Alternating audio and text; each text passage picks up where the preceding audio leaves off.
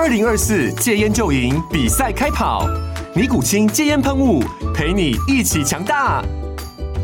戒烟不容易，单靠意志力戒烟的人，时常无法克服戒断症状而失败。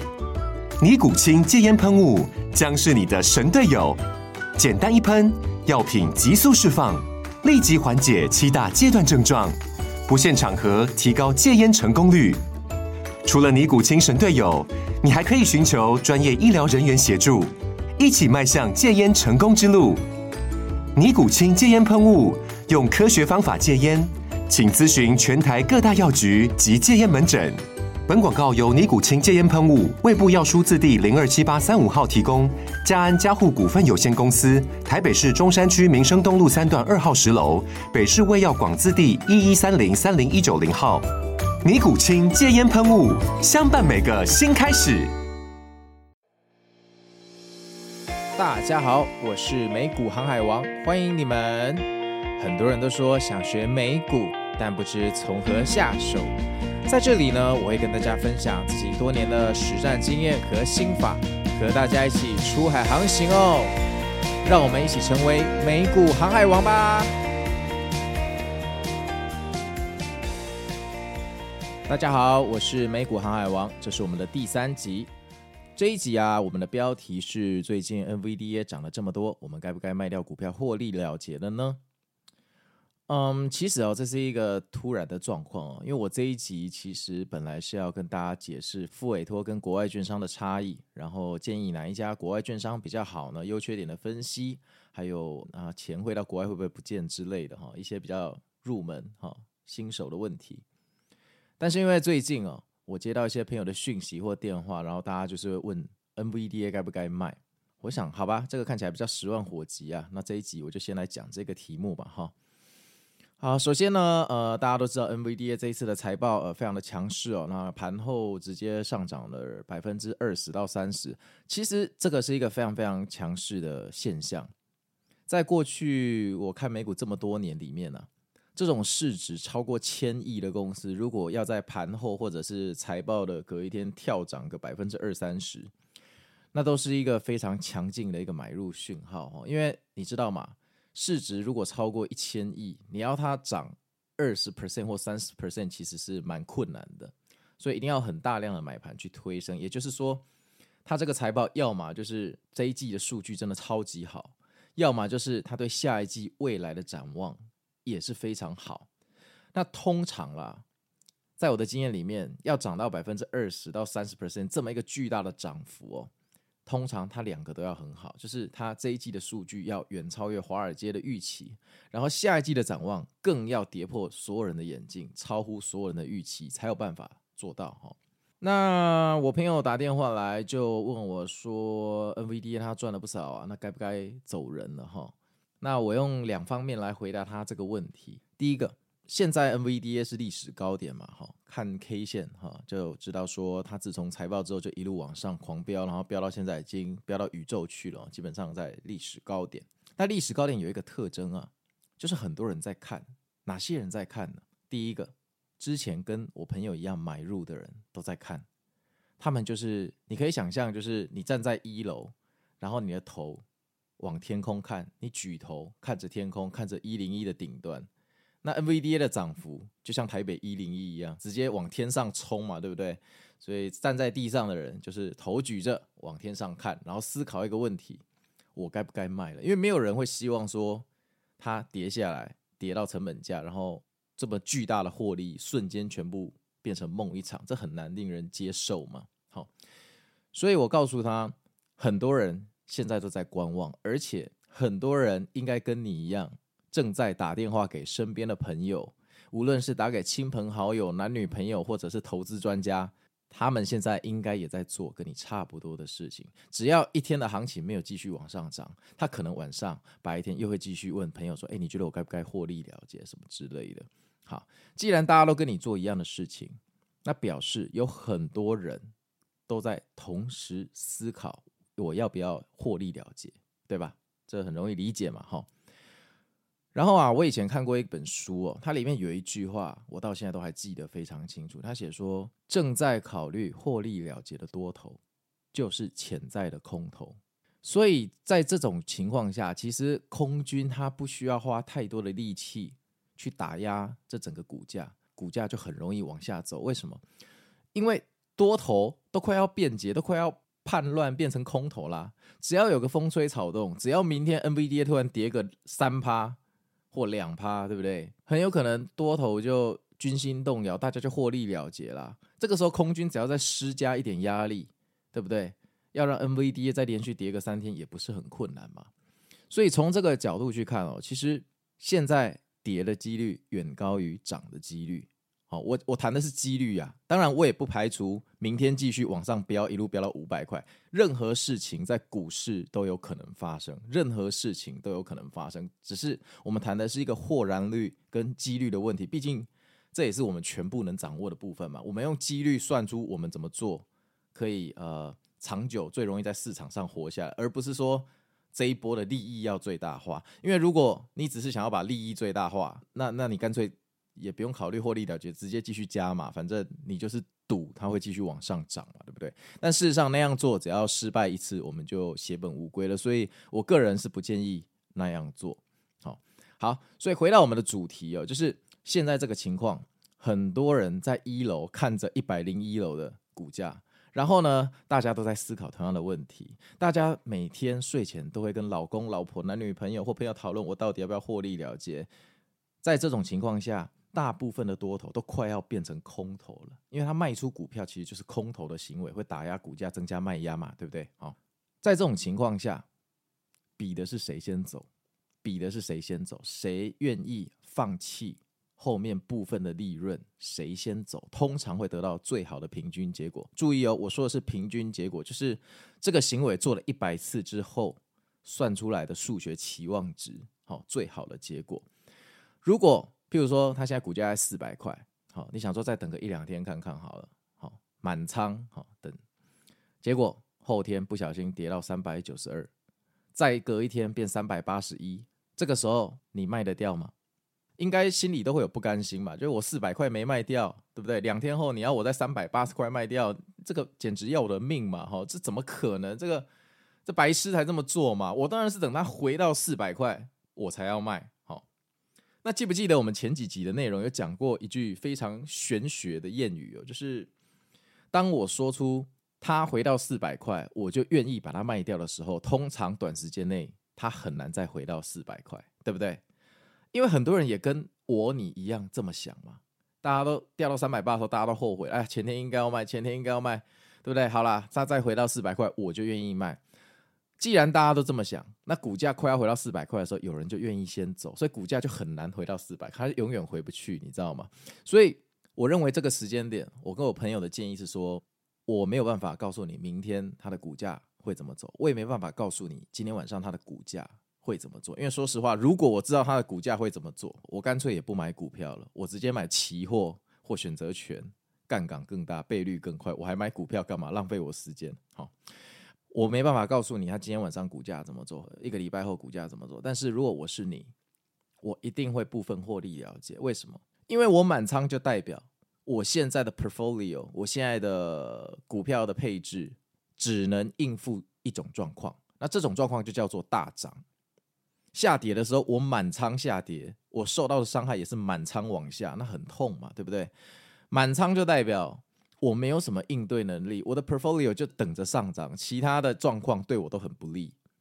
所以如果是我的话，我会呃做一些部分了结的动作。好，那部分了结，譬如说我是卖一半，还是卖七十五 percent，还是只卖三十 percent，这个要取决于你这一波的利润有多大，对不对？你这一波如果你的成本综合的呃进场成本是三百五十块钱，然后现在股价在四百块，那你的 safety margin 就不高。好，因为这种强势的领头股，它掉下来的时候是用光速在掉下来。你不要看四百块到三百五好像很遥远，我跟你讲，它两天就可以掉到三百五了。它跌的时候绝对是六亲不认。所以在这种情况下，如果说我的成本是两百五十块，那我操作空间当然很大，我就愿意说保留多一点的仓位，好，那卖掉少一点这样子，我可能只会呃卖掉百分之三十或四十这样子。换一些现金来应对之后可能会到来的一个调整或下跌嘛。那如果我的成本是三百五，现在四百块，基本上我应该就直接出清掉百分之七十五的部位，那就是换大量的现金。好，因为反正我非常的相信它会有一波回调。好，我非常的相信，只是回调到来之前，股票一定会让你，一定会说服你它不会回调。也就是说，它可能还会再暴涨一小段，然后就突然盘中回调，然后就一路回调下去，就防不及防。然后这个。要回调之前，总要骗你上涨，这个是一个非常呃一个非常割韭菜的一个套路，就所谓的换筹码，这以后会跟大家讲。好，我这样跟我朋友讲了之后，那当然他有点接受哈，呃，他也有找别的朋友聊啊，然后大家建议他见好就收啊，什么什么之类的。那当然我就跟他分享说，我觉得股票这东西是这样，好，当然这个公司你觉得它是 AI 的风投，对不对？你觉得你可以一辈子拥有它？你觉得长期持有好没有问题，但我觉得在心理学的层面，长期持有这件事有时候它是一个催眠我们自己的毒药，你知道吗？其实我们并不一定知道我们为什么想要长期持有它，或它真正的价值在哪里，只是因为它现在在风头上，它的风头上涨的速度完全说服了我们，它就是一个强势股。这种强势股要拥有到天荒地老。大家要回想一下，当年二零一七年、二零一八年那个时候啊，脸书的股票啊一路狂飙，哎，那个时候我记得它的财报季连续六次还七次，好，一年有四个财报季哦，连续六次七次，表示它是连续两年左右的时间啊，股票不断的往上飙升。那个时候所有人都觉得脸书是人类的未来，但那个时候很多人警告说，脸书的这个盈利模式太过单一啊。好，它不像 Google 多角化经营，脸书只仰赖为生的就是那个广告。那还好，它之前有并购 Instagram，所以 Instagram 是它有史以来最成功的并购交易。因为 Instagram 有一天会超越脸书之类的，所以大家那个时候也人在乐观的时候也不会相信那些东西。但当然后来马上就出事了嘛。脸书的某一次财报也直接盘后跌了百分之二十五。好，那一天也创下人类历史的记录，就是当天。跌掉最多市值的一天，哈，那一个记录就是由脸书写下的。所以回到主题哦，就是我给我朋友的建议就是，你可以部分获利了结，哈。那现在因为市场还是处于一个买家市场，哈，所以你全部清仓归零好像也不太好，因为毕竟如果这个趋势没有被打破，真的就变成牛市从零的话，那错过反弹的风险其实。远高于亏损的风险哈，你也不能说完全就不鸟这个市场，然后不去分一杯羹，这也不对。因为等到大家都相信是牛市的时候，那个时候才危险嘛，对不对？那个时候才危险。然后我就再跟我朋友讲一个例子，我跟他说，这个我以前看过一本书哈，然后他的比喻非常好。他说，赤兔马哦，跳得很高，跑得很快，但同时你也很容易从赤兔马摔下来。但是像驴子。它虽然走得不快，但它一定走得到终点，你大概也不会被甩下来。那英伟达很明显，它就是一个赤兔马的股票。之前是特斯拉啦，特斯拉、英伟达这种股票就是超级赤兔马，跳的时候无人能及，下来的时候速度也让你傻眼到爆，对不对？你看它二零二二年英伟达跌成什么样子？那些说英伟达可以天长地久的，二零二二可能都没心情吃饭，你知道，都账户都不想看英伟达的股票，从好几百块跌到。剩一百块，所以我跟他说，我建议你呃，可以部分了结。那了结的方式最简单的方式就是，如果你现在英伟达的这个未实现的获利，好，假设有台币六十万好了，那我建议你不如就设五十万，好，你的未实现获利五十万的时候你就出场，好，之后就不关你的事，无论它有没有反弹或继续下跌，短时间内就不要再去理它，好，因为我们做股票其实还蛮害怕说，我出场了之后。看到它反弹又追进去，就谁知道天哪，这是个大陷阱，马上给我下杀，那就心情会很不好受。好，然后如果我们出了之后，它就狂跌，我们也不要幸灾乐祸，哎，对不对？因为它狂跌，说不定是要拉升的前奏，所以我都建议说，就是呃，我们就赚我们自己心脏可以承受能力圈里面的钱就好了。其实赚的久还是比较重要嘛，哈。如果你的呃未实现获得六十万，不如就设个五十万，五十万就出场。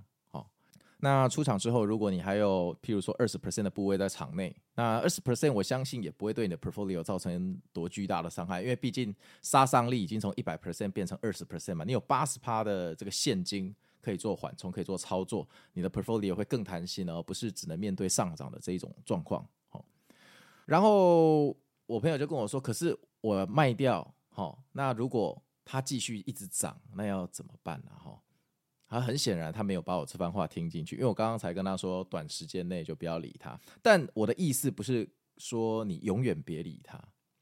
对不对？因为短时间内的行情有可能是一个骗人的，但是过了一段时间之后，如果它继续往上涨，如果我自己操作，我还是会把它追回来。因为这种股票如果真的要涨的话，其实涨到八百块都不奇怪。这种强势股的上涨是没有天花板，它也不讲道理，不讲武德。市场的资金只要有钱，大家只要够相信它会创造奇迹，它就会一直涨，会跌破所有人的眼睛。所以。如果说它后来真的涨，我真的卖飞，我卖错了，我就跟他说，我认为追回股票完全不是一件丢脸的事情。然后我朋友就说：“可是这很丢脸啊，对不对？这表示我白痴啊！比如说我三百八十块卖掉，你要我用我用三百九十块买回，这怎么可能？”我说：“可是你三百九十块不买，他四百一，你买得下去吗？对不对？你应该更不能接受吧，对不对？”然后我就再跟他分享一个观点，就是说。其实我们有这种想法哈，是因为我们太少进出。因为像那种相信 buy and hold 的投资朋友，从小到大会被灌输一个信念，就是买了股票就要拥有它十年。所以等到我们卖出的那一天哈，我们会觉得说，我跟这个股票就是彻底离婚了，我跟它彻底结束了。不知不觉的漫长岁月，我爱上了我的股票，然后现在我要卖掉它，好像要就感觉要把我手上的肉这样。割掉一块的感觉，我很心痛，对。但你没有想过说，它跌下来，你的赚的钱变成亏的时候，你可能会更心痛，对吧？因为其实卖股票它不会割你的肉，它只是按一个按键，手机 app 按一个卖出，其实它不会割你的肉。然后再者是在现实世界里面，就像感情，男生或女生分手了，你后来后悔，你也可以去跟他说要不要复合啊，对不对？很多人也事后都会复合，离婚都可以复合的。何况一般的感情也是可以复合的嘛？你怎么不说我去找人家复合的时候觉得丢脸，对不对？你可能会说啊，分开之后我发现我比想象中的更爱他，所以我决定跟他复合，跟他谈谈看。啊，你都不觉得这个丢脸，那为什么股票卖掉之后，你发现卖错了，而且把它买回来，你会觉得丢脸呢？这两个不是一样的事情，那为什么我们的心理反应会不一样呢？这个值得我们深深的去思考。其实我们很多。心理状态跟心理的反应都是阻碍我们做股票的最大原因。我觉得像英伟达这种赤兔马，如果不习惯卖出再买回的话，生活会过得非常的紧张。当然，最后它涨到一千块，假设它真的有一天涨到一千块，你当然会很开心，说啊，我放了五年，buy and hold，最后我真的涨到一千块。对啦，没有错，哦，没有错。问题是你有想过你这五年的生活品质吗？你可能每天都在思考。我要不要卖出？然后回调的时候，你可能会思考：当初如果有卖就好了。现在跌到三百二，我到底要怎么办？对不对？然后后来它反弹回来变四百二了，哦，好开心啊！这个表示强势突破，我要继续加码。于是你这五年，你就算赚到很多钱，但你的生活品质可能会被他搞得一团糟。尤其是你满仓压在这种赤兔马身上的时候，其实生活的品质已经荡然无存，而且你生活变得紧张，你身边的人也可能会受到波及。啊，有些朋友的聚会，你可能也会不想去。反正就是，我觉得这些负面的呃影响都不是很好。因为我们投资真正的目的是要赚钱，赚钱是要改善生活品质，改善生活品质是要变得更快乐嘛。如果投资今天让我们整天疑神疑鬼，然后好像被人家跟踪啊，然后会发生恐怖的事情，那谁还做投资？我我我觉得以前哦，在看那个书的时候，巴菲特自传说，能安心睡觉的投资才是真正的投资。那当年我看这句话的时候，我很不以为意。我就觉得为什么要这么稳健？因为年轻气盛都想去冲一波。但到现在，我觉得这句话真的很有道理哦。因为如果我的投资部位、投资方式会让我睡不着，就算我赚了钱，其实意义也不大，因为我损失了最重要的东西，就是快乐的生活。那我还不如好好的上班领薪水，我干嘛还要增加额外的收入？所以这是一个逻辑问题，就是说，当你今天在烦恼英伟达要不要卖的时候，其实会烦恼就代表你想赚更多。如果你今天觉得说啊，见好就收，先卖掉一个部分，你根本不会去烦恼要不要卖股票这件事情。然后卖了之后又不愿意再买回，或者说卖了之后就像生死离别，就像你分手后就一定要给人家封锁一样，其实没必要，真的没必要。看错就纠正就好。其实我们股市里面通常看错的次数是比看对还要多的。真正活下来的方法是说，看错的时候就赶快停损，就亏小的；看对的时候就放大压住，赚大了。所以就是大赚小赔，就是你看对一次就可以抵掉前面看错五次，这样才对嘛。好，所以我后来就跟我朋友建议说，你必须要想办法，就是接受 buy back 这个事情啊。就是如果你能接受买回这件事情，那我觉得你现在卖出，我几乎可以跟你说百分之九十是正确的决策。好，为什么？为什么这样是正确的决策呢？因为你卖掉股票之后，接下来它如果上涨，你愿意买回的话，你只是损失了一小小段的利润，对吧？好，你三百九卖掉，四百一买回来，你损失那二十块钱不是很多。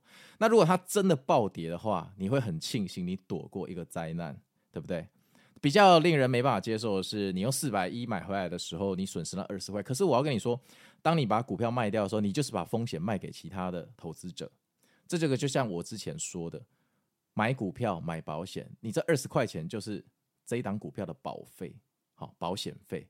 那这个保险费不一定会发生，因为它如果暴跌，你反而还躲过一劫。所以我认为，在这个情况下，你的 portfolio 拥有应对所有状况的能力，这才是。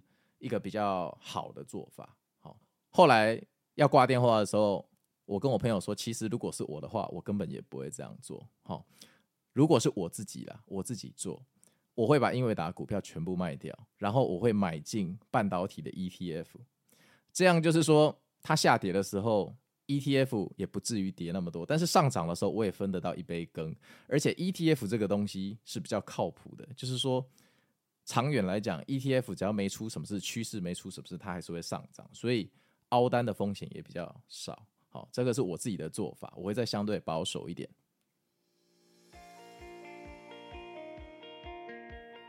好，这个就是今天的全部内容。考虑获利了结的多头就是潜在的空头哦。这时候盘势只要一个导火线就能引发回调。